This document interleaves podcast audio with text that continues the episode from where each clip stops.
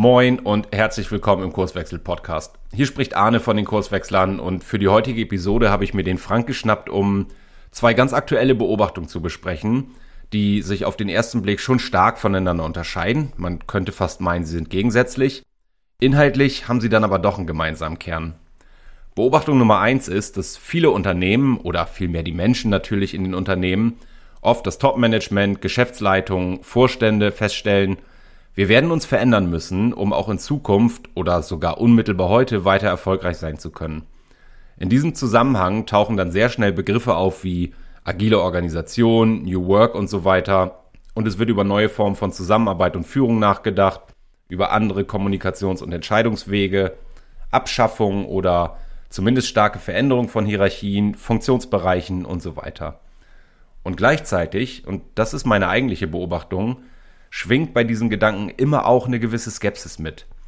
Eigentlich läuft es ja ganz gut an vielen Stellen und man will ja auch nichts kaputt machen. Und dann stellt sich häufig die Frage, müssen wir uns überhaupt verändern oder jetzt schon? Ist dieses New Work überhaupt was für uns? Kann das bei uns funktionieren? Und wenn ja, an welchen Stellen fangen wir an mit Veränderung? Müssen wir über Kultur und Führung sprechen, über unsere Organisation, Hierarchien, Frank und ich versuchen in dieser Episode all diese Überlegungen mal gemeinsam zu sortieren und zumindest erste Antworten zu finden. Und mit diesen Antworten bearbeiten wir im Grunde genommen schon Beobachtung Nummer zwei. In unserer Arbeit als Organisationsberater erleben wir bei Kurswechsel insbesondere in letzter Zeit sehr häufig, dass Unternehmen viele Veränderungen bereits umgesetzt haben. Man könnte sagen, sie haben transformiert. Und, jetzt kommt die eigentliche Beobachtung Nummer zwei, sie sind dabei quasi auf der anderen Seite vom Pferd gefallen. Vieles läuft nach dem Prinzip Selbstorganisation, klassische Hierarchien wurden abgeschafft oder stark reduziert, Teamkonstellation verändert und allerhand agile Methodik eingeführt und plötzlich treten andere Probleme auf. Oder aber die gleichen Probleme sind noch da, sie haben nur ihre Erscheinungsform verändert. Also Entscheidungen sind immer noch sehr langsam, sie werden jetzt halt anders getroffen. So richtig cool fühlt sich Zusammenarbeit und vor allem Kultur immer noch nicht an, es treten plötzlich allerhand Konflikte auf und man kommt gar nicht so richtig raus aus der Nummer, weil letztlich die Ursache, das sei vielleicht vorweggenommen, ein zu viel an, nennen wir das ruhig Agilität ist und gleichzeitig das in Anführungsstrichen klassische mittlerweile stark verteufelt wird. Man darf jetzt ja nicht mehr Führung sagen oder nicht basisdemokratisch etwas entscheiden. Auch diese Beobachtungen wollen wir in dieser Episode genauer beleuchten. Falls du dich darin wiederfindest, dann solltest du also unbedingt dranbleiben. Viel Spaß bei der heutigen Episode. Du hörst den Kurswechsel Podcast. Wir machen Arbeit wertevoll, lautet unsere Vision. Im Podcast sprechen wir über lebendige Organisationen, den Weg dorthin und die Nutzung von modernen Arbeitsformen.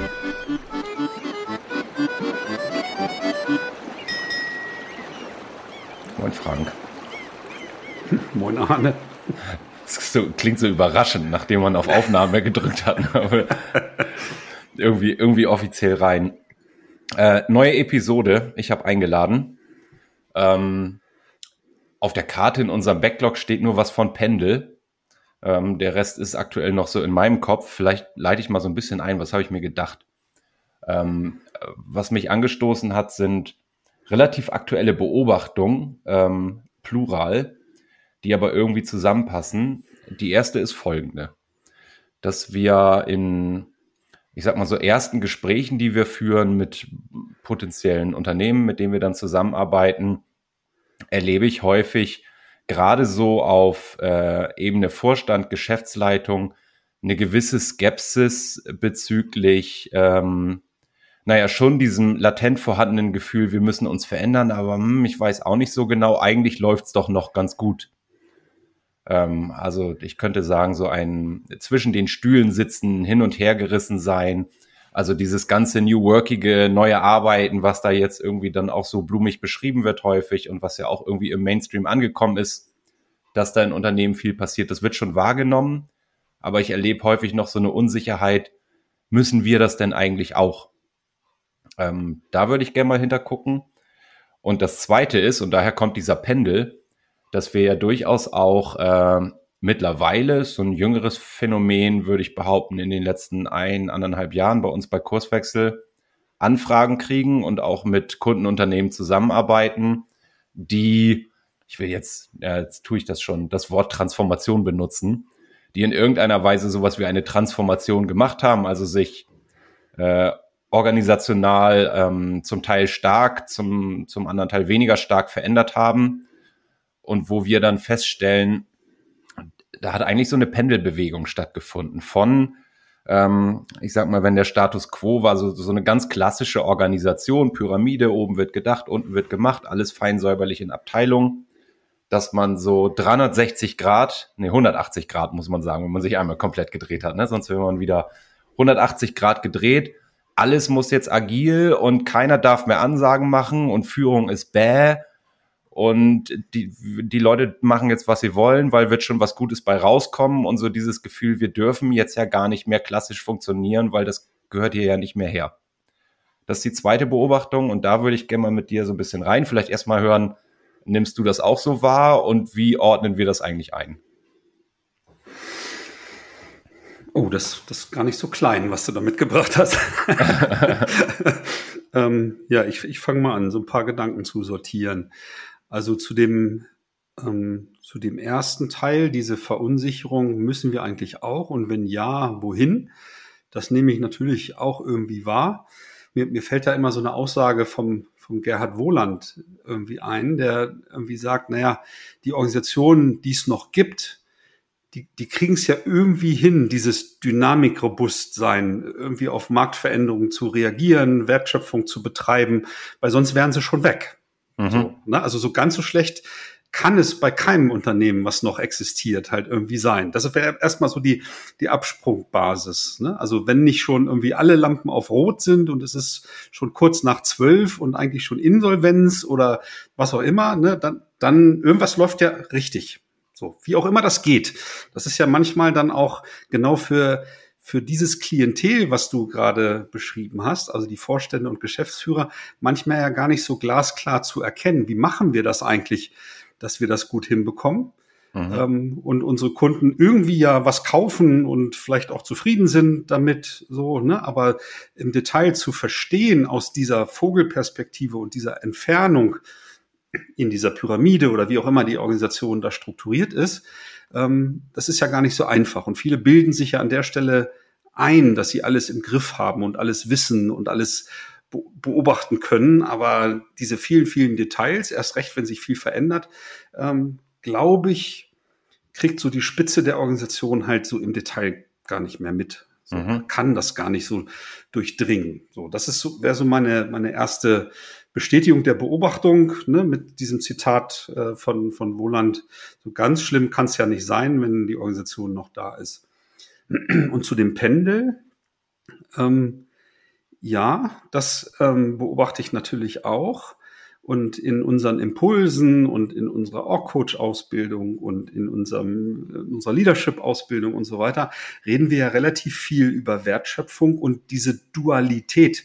Mhm. Das heißt, ich, ich muss als Organisation ja irgendwie ähm, das richtige Verhältnis aus diesem Pendel, wie du es beschrieben hast, ne, in Richtung also alles fließt oder alles ist komplett bürokratisch strukturiert und so weiter. Die Wahrheit ist ja irgendwo in der Mitte oder sogar auch innerhalb der Organisation kontextabhängig mal so, mal so. Und das ist ja das eigentlich, was eine Organisation lernen sollte, angefangen von der Unternehmensspitze hin zu gerne alle, ne, das durchdrungen wird.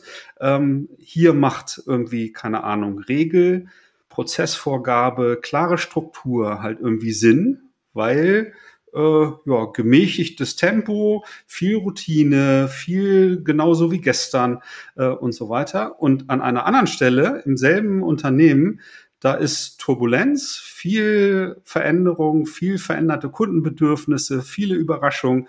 Und da muss ich halt anders zusammenarbeiten. Und da ist ja im Grunde die, die komplette Klaviatur, über die wir ja immer sprechen, also Entscheidungen treffen, Führung, äh, Struktur, wer arbeitet mit wem, wie gehen Kommunikationswege und so weiter.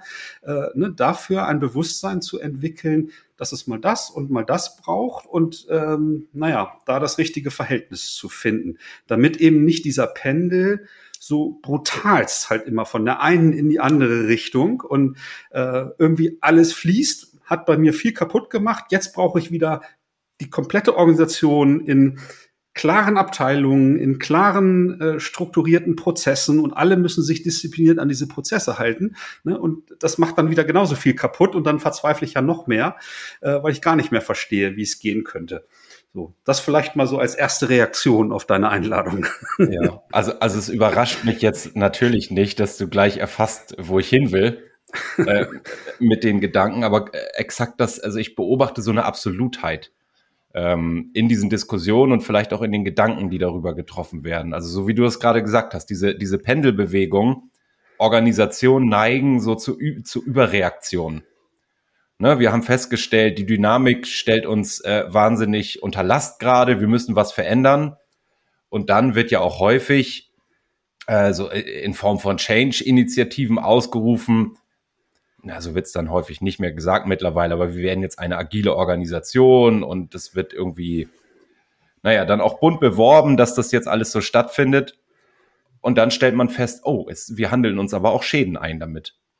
Äh, wir berühren jetzt Dinge, die vormals vielleicht sehr gut liefen, die plötzlich wirken wie Chaos. Also dass, äh, dass es nicht gut organisiert ist. Und das ist es ja. Also bei diesen Gedanken, die sich dann das eingeleitet mit Vorstände, Geschäftsleitung machen, müssen wir eigentlich auch diesen Weg gehen, dann ist, glaube ich, schon auch diesen Weg schon zu pauschal, um wirklich ähm, gut darüber nachzudenken, was braucht es denn eigentlich, um dieses, du hast es äh, mit der Dualität der Wertschöpfung gerade beschrieben, um dieses Verhältnis äh, gut hinzukriegen. Ich erinnere mich, das bringe ich oft als Beispiel an die Leiterin einer Revision in einer Bank, äh, mit der ich zusammengearbeitet habe, die zu mir kam und fragte, wie müssen wir denn jetzt agil werden oder was müssen wir tun, um agil zu werden?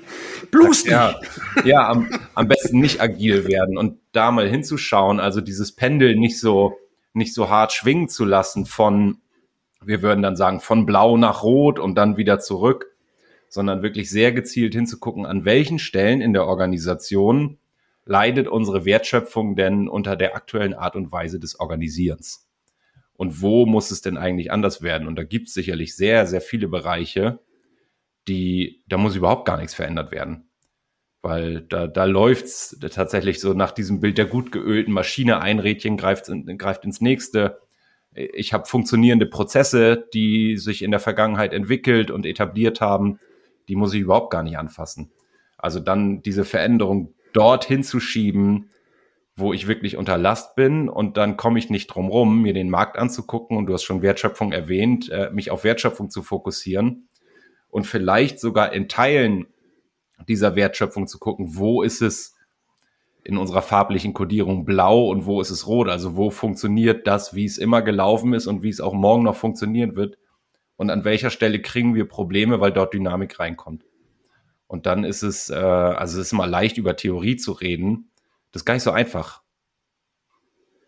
in der Praxis dann zu gucken, so an welcher Stelle brauchen wir diese Agilität, diese Flexibilität und wo sollten wir auch tunlichst unterlassen, jetzt alles auf, auf links zu drehen oder den Pendel rüberschwingen zu lassen und dann auch noch, ähm, das ist ja der nächste Punkt, der, der meiner Meinung nach schädlich ist, da so eine so eine emotionale Aufgeladenheit mit reinbringen. Also ich darf als Führungskraft jetzt keine Ansagen mehr machen. Ich darf nicht mehr Chef sein. Es darf nicht mehr eine Person geben, die alleine verantwortlich für etwas ist. All das hängt da ja dran, diese Moralisierung von diesen Arbeitsweisen dann. Du weißt, wo, äh, worüber ich nachdenke dabei wahrscheinlich. Hm. Naja, also es ist ja bei uns so in den Beratungsmandaten ähm, schon einige Male passiert. Ne? Du hast halt von Unternehmen gesprochen, die halt so in dieser Transformation unterwegs sind oder da schon weit fortgeschritten sind, wo durch die Gespräche, die wir dann geführt haben, ne, wenn wir dieses Bild mit der, mit der Dualität mal aufgemacht haben und sprechen ja oft von diesem Schieberegler, ne, also dass ich irgendwie ein Verhältnis zwischen Rot und Blau ne? oder zwischen, ähm, naja, äh, Struktur und Flexibilität oder ne, wie, wie auch immer man das nennen mag, ähm, äh, brauche. Ähm, wo dann so Reaktionen kamen wie, oh, dann haben wir uns offensichtlich viel zu viel Rotes da eingehandelt, äh, weil bei uns intern ist, ist blau, also irgendwas klar zu definieren, klar vorzugeben, einen, einen Prozess zu verabschieden und auch zu kontrollieren, ob sich da auch wirklich dran gehalten wird an die Vereinbarung und so weiter, ist bei uns Bäbä und eher nicht gern gesehen oder sogar verboten, äh, über sowas nachzudenken oder sogar so zu arbeiten, äh, wo die die Menschen dann merken so, ah wow, das, das scheint gar nicht so bäbä zu sein, wie wir das so verstanden haben und uns vielleicht über Jahre eingehandelt haben. Äh, und nicht nur einmal äh, kam dann von uns dann im Grunde so die Idee, naja, warum fangen wir nicht mehr an, diesen Teil der Organisation, der sich halt so gut strukturieren lässt, halt wirklich durch Prozesse mal festzuzurren. So, ne, das, das klingt, wenn man so über diese agile Welt nachdenkt, äh, klingt das so oldschool und so absurd, ne? also Prozesse zu beschreiben oder neu zu gestalten, zu optimieren, da effizienter werden zu wollen und so weiter. So, ne? aber das ist nach wie vor das Mittel der Wahl in einem Kontext, wo ich genau solche Rahmenbedingungen vorfinde. So, ne? In anderen dann wiederum nicht. Und das ist halt genau die hohe Kunst, ne? dafür ein Gespür zu entwickeln, wo habe ich denn eigentlich was ne? und wo kann ich den Pendel so ein bisschen in die eine Richtung stupsen, indem ich halt Prozesse beschreibe und ne, den Leuten erkläre, so geht das hier. Äh, und äh, haltet euch bitte dran, um dann halt auch vielleicht regelmäßig zu reflektieren, ist das noch der Prozess der Wahl oder entwickeln wir den weiter und ne, damit wir da effizienter werden. Ne? Das hat ja auch Vorteile, ne, wenn ich über sowas wie Fachkräftemangel nachdenke und so weiter. Äh, und Digitalisierung, Automatisierung. Ne, ich habe weniger Menschen zur Verfügung, die in diesen Prozessen arbeiten können. Also muss ich in so einem Umfeld natürlich so effizient wie möglich werden ne? und, und so viel automatisieren, wie es irgendwie geht, weil ich gar nicht mehr so die vielen Hände habe, um, um da so individuell und so flexibel das zu bearbeiten. Äh, und, und gleichzeitig in, in anderen Kontexten da mehr Teamarbeit, mehr Entscheidung direkt am Problem, direkt an der Dynamik, direkt an dem, äh, an der Überraschung halt zuzulassen und das eben nicht zu versuchen, in Prozesse äh, zu gestalten und zu kontrollieren, ob die Leute sich da an die Prozesse halten, weil dadurch werde ich dann langsam und träge und, und richte mich ja nur an diesen internen Prozessen aus, da wo ich es halt brauche, mich sozusagen an der externen Referenz, wie wir das nennen, äh, zu orientieren, nämlich am Markt oder der Dynamik äh, des Marktes. Ne? So, und das ist halt genau dieses Wechselspiel, was ich hinbekommen muss äh, als, als Organisation, um dynamikrobust, erfolgreich am Leben zu bleiben. Das, das ist die Krux am Ende. Also, das ist, das ist der zweite Case, den ich, den ich aufgemacht habe, dass ich uns in unserer Arbeit als Kurswechsler auch zunehmend beobachte. Also, während Kurswechsel ist ja auch noch recht jung. Ne? Wir werden, wir sind fünf Jahre. Wir haben angefangen und Unternehmen dabei geholfen, besser mit dieser Dynamik und Komplexität der Märkte umzugehen. Und äh, also das ist nach wie vor äh, spielt das spielt das eine große Rolle, aber es kommt immer mehr dazu, auch äh, dahin zu gucken und darauf aufmerksam zu machen, äh, dynamikrobust ist hier zu komplex, als dass es effizient genug wäre für den Teil des Marktes oder für den Teil der Wertschöpfung, der da stattfindet. Also immer mehr auch von dem Blauen wieder zurückzuholen sozusagen, weil man das Rad nicht jedes Mal neu erfinden muss an Stellen, wo es einfach, na, wo das Rad weiterhin funktioniert. Äh, la, lass uns vielleicht aber noch mal auf den auf den ersten Case kommen. Also diese, die, die Unternehmen, die, ich sag mal, am Anfang dieser Veränderung stehen. Ähm, wo ja oft die Frage ist, also wenn man mal eintaucht, ich habe das gestern gerade wieder gehabt, einen Tag lang verbracht mit, mit einem Vorstand, äh, die dann auch feststellen, puh, da hängt ja einiges dran. Wenn wir das wirklich konsequent äh, und ganzheitlich denken, und dann wirkt es oft so wie, wie so ein großer Berg und ich weiß gar nicht, wo soll ich eigentlich, wo soll ich eigentlich anfangen? Ähm, jetzt agil zu werden oder dynamikrobust oder wie auch immer man das nennt. Ähm, was, gut, jetzt war ich gestern dabei. Was wäre so deine Antwort?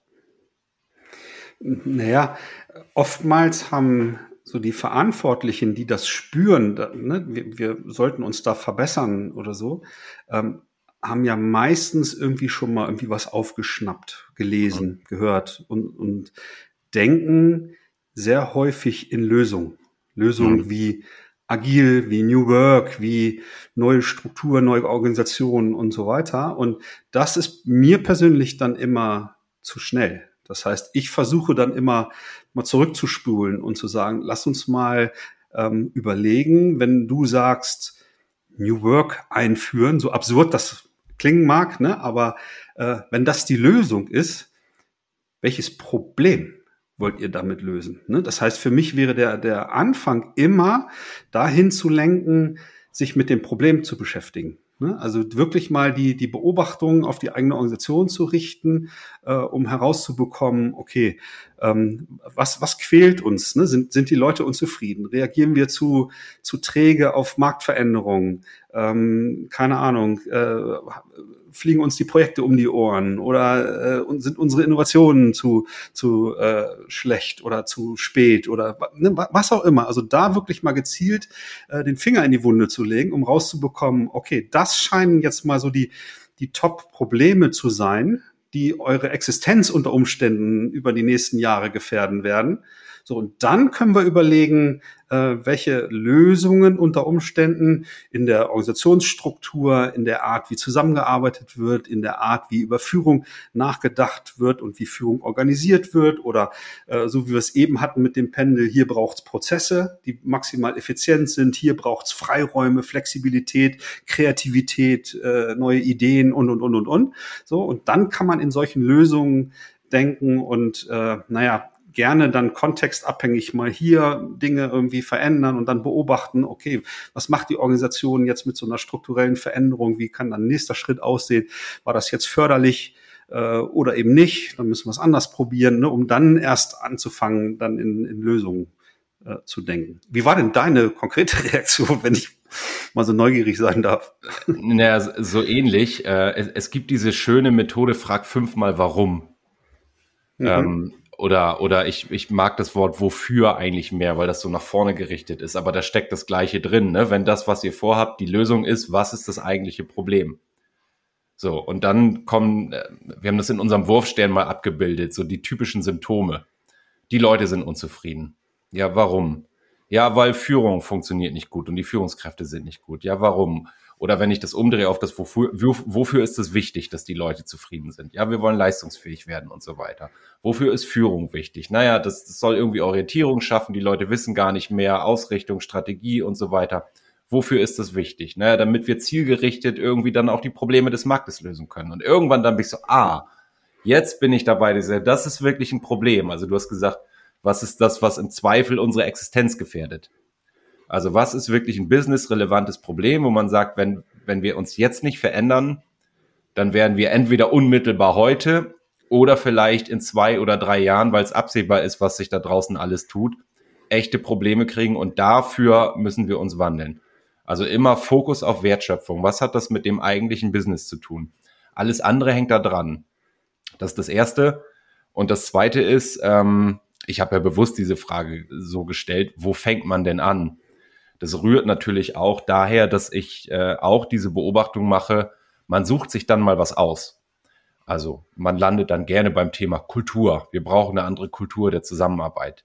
Wir müssen mehr miteinander reden. Die übergreifende Zusammenarbeit und Kooperation soll sich verbessern. Dann macht man Kulturentwicklung.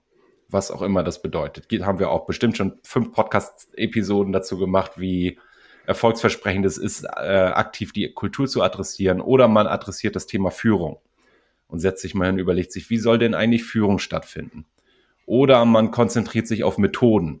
Man führt jetzt mal agile Methodik ein in den Teams und so weiter. Und das ist auch schon wieder zu kurz gesprungen, weil ja alles irgendwie miteinander zusammenhängt. Also wenn ich auf eine andere Art und Weise arbeiten will, weil ich mir davon verspreche, dass, jetzt bin ich wieder bei dem businessrelevanten Problem, wir das dann besser lösen können, dann hat das Auswirkungen auf die Kommunikations- und Entscheidungswege, auf die Methoden, Prozesse, Praktiken, die ich so nutze, auf die Art, wie zusammengearbeitet wird, die ich ja auch nicht machen kann, sondern oft nur Ergebnis von dem ist, wie ich das organisiere. Dann, du hast gefragt, wie war meine Antwort, ne? Ähm, wenn ihr nicht den großen Wumms vorhabt, im Sinne von, wir haben erkannt, wir müssen ganzheitlich transformieren und wir gehen jetzt mal durch so einen Prozess, sucht euch ein echtes, relevantes, also business-relevantes Problem aus. Ähm, also was, was wirklich gerade, nicht, nicht Spielwiese, wo man sagt, wäre cool, sondern was gerade wirklich drückt und schaut da mal hin, woher rührt denn der Schmerz? Was ist denn Ursache der Probleme? Und wenn wir die verstanden haben, dann können wir drüber nachdenken, Müssen wir da jetzt Prozessoptimierung betreiben? Oder müssen wir Strukturen verändern oder Teamzusammensetzungen oder was weiß ich, irgendwas New Workiges müssen die einfach zusammensitzen, weil die räumlich irgendwie so weit voneinander getrennt sind, dass es gar nicht möglich ist. Aber dann kriege ich viel klügere Antworten auf die Frage, was müssen wir eigentlich machen, als wenn ich so auf dieser Modeebene mir jetzt das raussuche, was gerade am schickesten für mich klingt. Einen kleinen Veredelungsvorschlag hätte ich noch zu deiner hervorragenden Reaktion. Dies, diesen Schritt, dieses Problem auszustellen in der Organisation. Ne? Also äh, nicht nur, jetzt finde ich mal so ein, ein Problem, ein businessrelevantes Problem, was mir in Zukunft ähm, Schwierigkeiten bereiten könnte und beschäftige mich mal damit. Mich heißt dann ja meistens so der Elfenbeinturm der äh, Geschäftsführer und ne, drumherum noch ein paar Leute. Aber vielleicht mal zu gucken in der gesamten Organisation oder in einem nennenswerten Teil. So, folgendes Problem haben wir identifiziert. Ähm, wer hat denn Lust und vielleicht auch irgendwie schon ein Gespür oder bringt bestimmte Talente halt irgendwie mit, um zu verstehen, ähm, was ist das Problem ganz konkret und was müssen wir tun? Und da ne, bin ich jetzt wieder in deinem Sprachgebrauch. Ne, muss es irgendwie Prozessoptimierung sein? Muss es irgendwie, keine Ahnung, eine andere Struktur oder was auch immer halt irgendwie sein, um uns da halt irgendwie zu verbessern? Ne? Also da dann nicht im stillen Kämmerlein zu versuchen, äh, da Lösungen herbeizuführen, sondern äh, Problemausstellung und gucken, wer fühlt sich von diesem Problem angezogen, weil über diese Freiwilligkeit und ne, eine Kompetenzvermutung schwingt da auch immer gleich mit, ziehe ich dann gleich die richtigen Leute an, um an diesem Thema dann zu arbeiten. Das könnte noch so ein, so ein On-Top sein. Ja, und äh, vielleicht darauf aufbauend, äh, vieles ergibt sich, wenn ich das Problem identifiziert habe. Aber wenn ich, Alina würde sagen, wenn ich es scharf gestellt habe. Also wenn wir sagen, es muss ein, wir sprechen dann ja von einer externen Referenz. Also was ist wirklich businessrelevant problematisch? Das kann sein, mein Markt wird angegriffen von ganz vielen anderen kleinen Playern, die gerade Lösungen anbieten und also ich habe plötzlich Konkurrenz, die vorher gar nicht da war. Ne, die greifen uns so in. Und wenn es nur klein ist, hier ein paar Prozent und da ein paar Prozent vom Markt ab, weil die Lösungen anbieten können, die nachgefragt werden, offensichtlich von Kundinnen und Kunden, die wir nicht liefern können. Jetzt habe ich ein businessrelevantes Problem. Und wenn ich mir jetzt die Frage stelle, was braucht's denn, damit wir dem was entgegensetzen können, damit wir antworten können. Dann bin ich ja sehr schnell dabei, ausfindig zu machen, wer in der Organisation ähm, muss eigentlich beteiligt sein. Und natürlich stelle ich das aus. Also ich kann jetzt keinen zwingen, weil es ist ja auch, naja, on top zu meinem Tagesgeschäft, wie es dann so schön heißt, muss ich jetzt auch noch hier da irgendwie diese, diese Change-Dinge machen. Sondern wenn ich das gut erkläre, das ist das Problem, ähm, das ist die Idee dahinter dann gehe ich mal davon aus, da wird es Leute geben, die das jeden Tag erleben, dass das ein Problem ist, weil sonst ist es wahrscheinlich keins und großes Interesse daran haben, das zu lösen. Ja, und wenn ich naja. dann so, ein, so einen Stifter finde, also jemand, der sagt, ja, stimmt, das ist ein echtes Problem und wenn das morgen nicht mehr da ist, da würde ich auch echt was für geben, das wegzukriegen, dann kann ich denjenigen ja fragen, wen brauchst du denn, damit du erfolgreich sein kannst in dem, was du vorhast. Jetzt hast du so lapidar gesagt, ne, ich kann ja niemanden zwingen, aber wie ist denn die unternehmerische Praxis? Ne, es gibt irgendein Thema, was bearbeitet werden muss, ein Projekt oder was auch immer.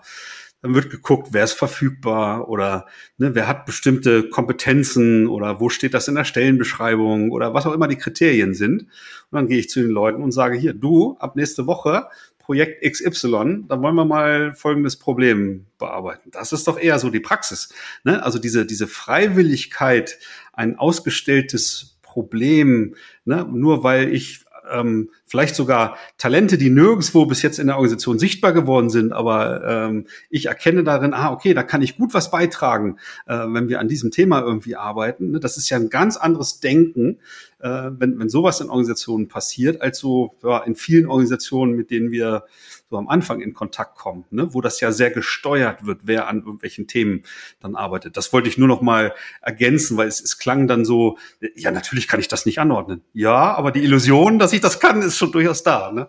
Ja, du, du hast recht. Also formell kann ich das ja auch. Ne? Mhm. So Weisungsbefug kann ich die Leute ja abstellen.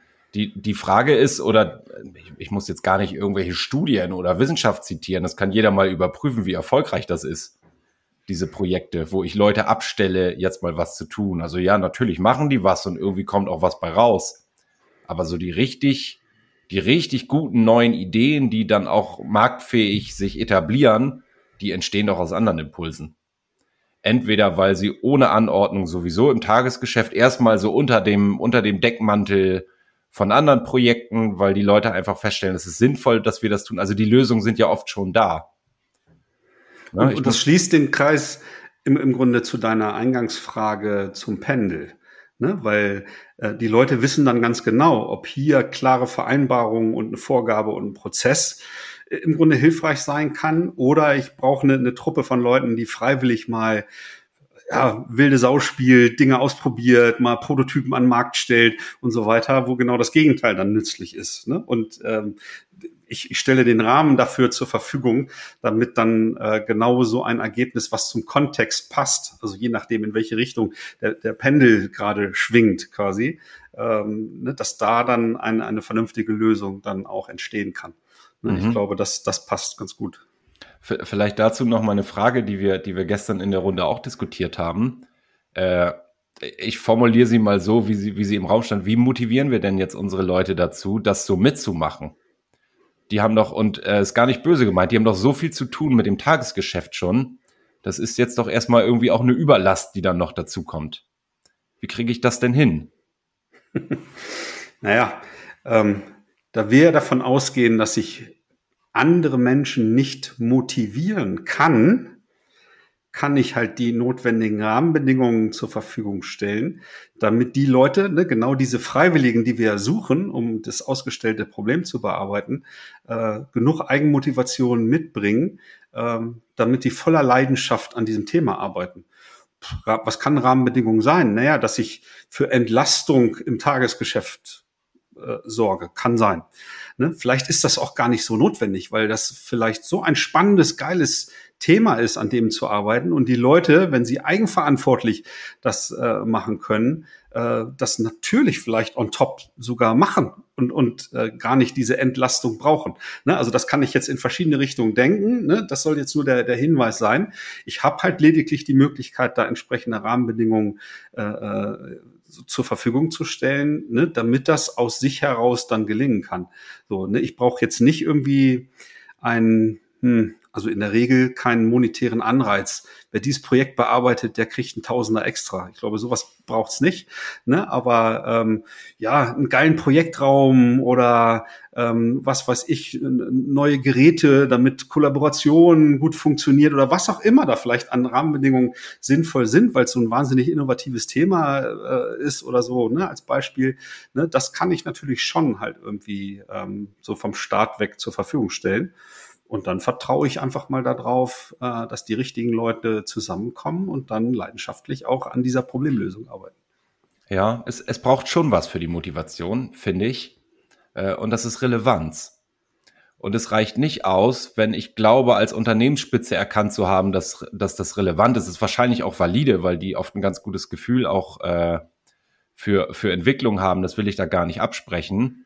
Aber wenn ich jetzt so klassischerweise, wir hatten dieses Beispiel gerade, jetzt mal zwölf Leute zu einem Projekt zusammenscharre und sage, das ist euer Auftrag und folgende Aufgaben müsst ihr machen und die haben überhaupt kein Gefühl dafür, wofür machen wir das eigentlich? Wofür soll das wertvoll sein? Und äh, das meine ich mit Relevanz muss auch von den Leuten oder von den Leuten gespürt werden, äh, die sich dafür begeistern sollen. Und das heißt letztendlich, äh, diese, diese Marktrelevanz, also ähm, holt das Problem ins Unternehmen und äh, dann bin ich wieder bei Ausstellen, ob man es jetzt so nennt oder nicht. Und dann braucht es vielleicht gar nicht, dass die Leute sagen, ich brenne da inhaltlich für oder das Projekt begeistert mich so, sondern ich habe verstanden, es ist für unser Unternehmen echt wichtig, weil die und die Kundengruppe mit den und den Problemen kriegen wir nicht mehr bedient. Und wenn die Leute das nicht spüren, also es, es gibt so diesen, diesen Satz, den wir auch immer mal wieder zitieren, lass den Markt ins Unternehmen wenn die Leute nur Aufgaben delegiert kriegen, ohne irgendwie einen Kontext und Hintergrund zu verstehen, ja, dann muss ich keine Motivation erwarten, sondern ich muss schon das Problem auch übertragen.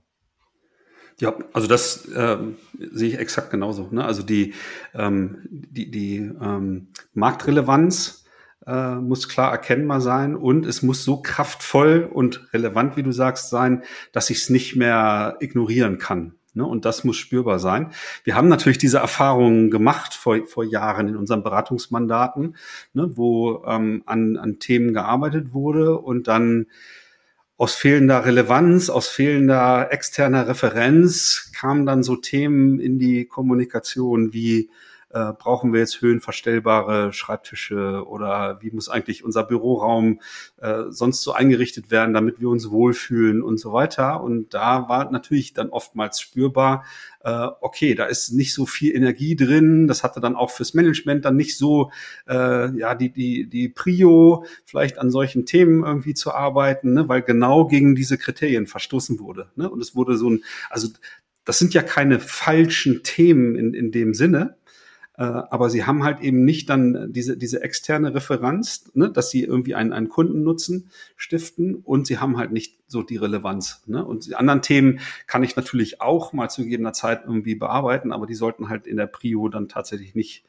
zum Start dann direkt so in die Bearbeitung gehen. Mhm. Wollen wir mal versuchen, den, äh, wie sagt man, den Trichter langsam wieder spitz zulaufen zu lassen? Ähm, ich, würde vielleicht mal versuchen. Ich habe hab ja eingangs diese zwei Beobachtungen eingebracht. Zu, zu der ersten vielleicht ganz kurz, ergänzt das gerne. Was, was haben wir gerade besprochen? Äh, die, die Geschäftsleitung und Vorstände, die skeptisch sind. Ich glaube, ähm, dass diese Skepsis durchaus angebracht ist, weil sie wahrscheinlich äh, das nicht so beschreiben können, weil die Sprache dafür nicht da ist oder so das, das Licht am Fahrrad, sagen wir aber dass sie, glaube ich, schon spüren, wenn wir hier alles jetzt so auf, äh, das organisiert sich schon irgendwie selbst und jeder entscheidet das so, wie er oder sie meint, dann kriegen wir Probleme. Ich glaube, das stimmt. Und ich glaube, dass daher dieses äh, latent schlechte Bauchgefühl kommt bei der ja durchaus gleichzeitig gleichzeitigen Erkenntnis, wir müssen uns verändern. Also was was sagen wir denen? Äh, fangt nicht innerhalb der Organisation an zu überlegen, wie hätten wir es denn gerne oder wie sollte es denn sein oder was ist gerade modern und wie macht man's, sondern außerhalb der Organisation, im Markt. Was sind eigentlich die Probleme, die wir lösen müssen? Und welche, bei welchen davon gelingt es uns nicht mehr oder nicht mehr so gut, dass wir heute oder in absehbarer Zukunft da noch die Marktrelevanz haben, die wir uns auch wünschen mit unseren Angeboten? Das ist das eine. Zum also Zweiten. Also, ja. Ergänzung ähm, vielleicht ganz kurz. Das hatten wir jetzt noch gar nicht so thematisiert, aber wenn ich ganz ehrlich bin, erwarte ich förmlich von Vorständen, Geschäftsführern, Verantwortlichen in Organisationen heutzutage, dass sie sich einfach mit unterschiedlichen ähm, Blickwinkeln Ne? Wir, wir nennen das mit, im Rahmen so unserer Metapher Licht am Fahrrad, ne? also mit unterschiedlichen Sichtweisen auf Zusammenarbeit, auf Führung, auf Organisation und so weiter halt beschäftigen. Ne, um einfach das eigene Repertoire zu, zu vergrößern, wenn ich im Grunde diese Marktprobleme identifiziere und dann überlege, was heißt das für meine Organisation, dass ich einfach nicht dieses stupide ähm, Abarbeiten von BWL-Erkenntnissen die, die ja so jeder äh, Manager, und das ist egal, ob äh, Mediziner, Jurist, Ingenieur oder äh, was auch immer, ne, das, das bisschen BWL gibt's da ja immer gratis so als Beiwerk dazu. Und äh, ist vermeintlich dieses sicherheitsgebende Instrument, äh, um diese organisatorischen Probleme dann äh, zu lösen. Ne? Und das ist halt zu kurz gesprungen. Ne? Und meine Erwartung ist, äh, ne, öffnet euch da und, und guckt euch mal andere Blickwinkel an, der Arbeitspsychologie, der, der Systemtheorie äh, und, und so weiter, um da einfach mehr Möglichkeiten zu haben in dem, was ich dann vielleicht an Veränderungen auf den Weg zu bringe. Das wäre so zu diesem ersten Teil noch meine Ergänzung jetzt zum Schluss. Und eine total wichtige, finde ich. Also danke. Also ich, ich bleib bei meiner Aussage, fangt im Markt an, aber du hast recht, ja. je nachdem, welches, äh, welches Werkzeug äh, zum Denken und Handeln ich da habe, sehe ich natürlich unterschiedliche Ansätze. Und wenn ich in meiner äh, althergebrachten Denke bleibe, dann finde ich immer nur die gleichen Lösungen. So, also deswegen, das ist jetzt anmaßend, was ich sage, aber ich teile das. Es ist äh, euer fucking Job sozusagen, sich damit aus, sich damit zu befassen, was passiert da eigentlich gerade und ähm, damit dort gute Entscheidungen getroffen werden äh, können, sich eben entsprechend auch das Rüstzeug drauf zu schaffen, was es braucht, um das zu können. Genau. Und im zweiten Teil, da kann ich ja mal den, den Aufschlag machen. Gerne, gerne. Ne, ne, da, da ist so, äh, und, und das setzt sich dann im Grunde fort aus dem, was wir jetzt eben äh, ähm, zusammengefasst haben, eben genau dieses Bewusstsein zu entwickeln, dass es zum einen nicht diese Blaupause und diesen einen Weg und, und so weiter geht, sondern wenn ich das Problem dann verstanden habe, dass ich dann kontextabhängig genau im Rahmen dieses Pendels halt gucke, äh, was braucht's, damit die Wertschöpfung da gut funktionieren kann und die, die Rahmenbedingungen so gestaltet sind, dass, dass die Leute sich natürlich auch wohlfühlen und wertschöpfend tätig sein können äh, und so weiter. Und wenn wir dann Blau und Rot nochmal wieder gegenüberstellen, dann ist es halt, ne, manchmal ist es halt hilfreich, klare Spielregeln zu definieren, klare Prozesse vorzugeben, die, die Einhaltung äh, der Prozesse zu kontrollieren und so weiter. Das ist überhaupt nicht schädlich, auch nicht in einem hochgradig agilen, schrägstrich dynamikrobusten Unternehmen. Ne? Und gleichzeitig dann in anderen Kontexten, äh, wo ich damit dann viel kaputt machen oder einschränken würde, da dann die flexiblen äh, Zusammenarbeitsformen auf den Weg zu bringen und zu ermöglichen, damit Kreativität, neue Ideen äh, ausprobieren, Marktreaktionen äh, provozieren und, und so weiter, um da voller Tempo äh, die Zukunft zu gestalten, ne? mal so ganz platt und allgemein äh, formuliert, ne? diesen, diesen Pendel im Blick zu haben und ein Bewusstsein dafür, mal braucht's das eine, mal braucht's ein bisschen mehr von dem anderen. Das wäre so für den, für den zweiten Teil meine Zusammenfassung. Ja, und, und ergänzend, ähm also ich finde, da wird sehr viel in romantischen Kategorien gedacht.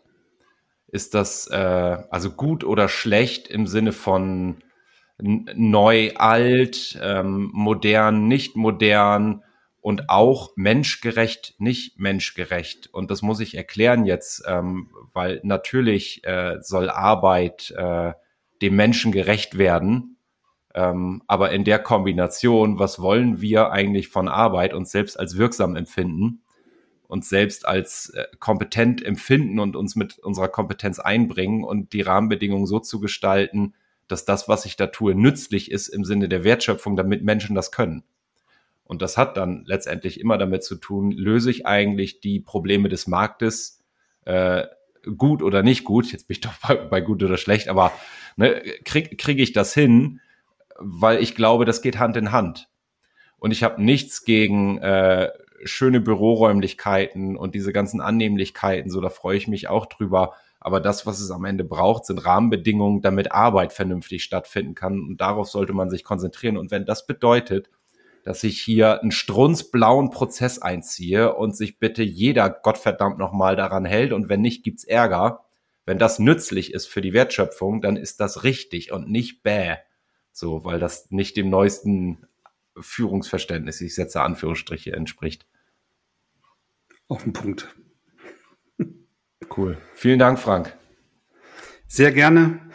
Ja, für, für euch da draußen, ne, wenn ihr abweichende Sichtweisen habt oder auch Fragen zu einzelnen Aussagen von uns, meldet euch gerne. Ne, wir, wir hauen ja hier immer die E-Mail-Adresse meistens raus. Also schreibt gerne an podcast.kurswechsel.jetzt oder geht mit uns über LinkedIn zum Beispiel in Austausch, wenn wir auf diese Episode hinweisen. Wir freuen uns immer auf Reaktionen und auf Austauschwünsche. Bis bald. Ciao. Ciao, ciao. Schön, dass du wieder reingehört hast. Mehr Infos zu uns und diesem Podcast findest du unter www.kurswechsel.jetzt.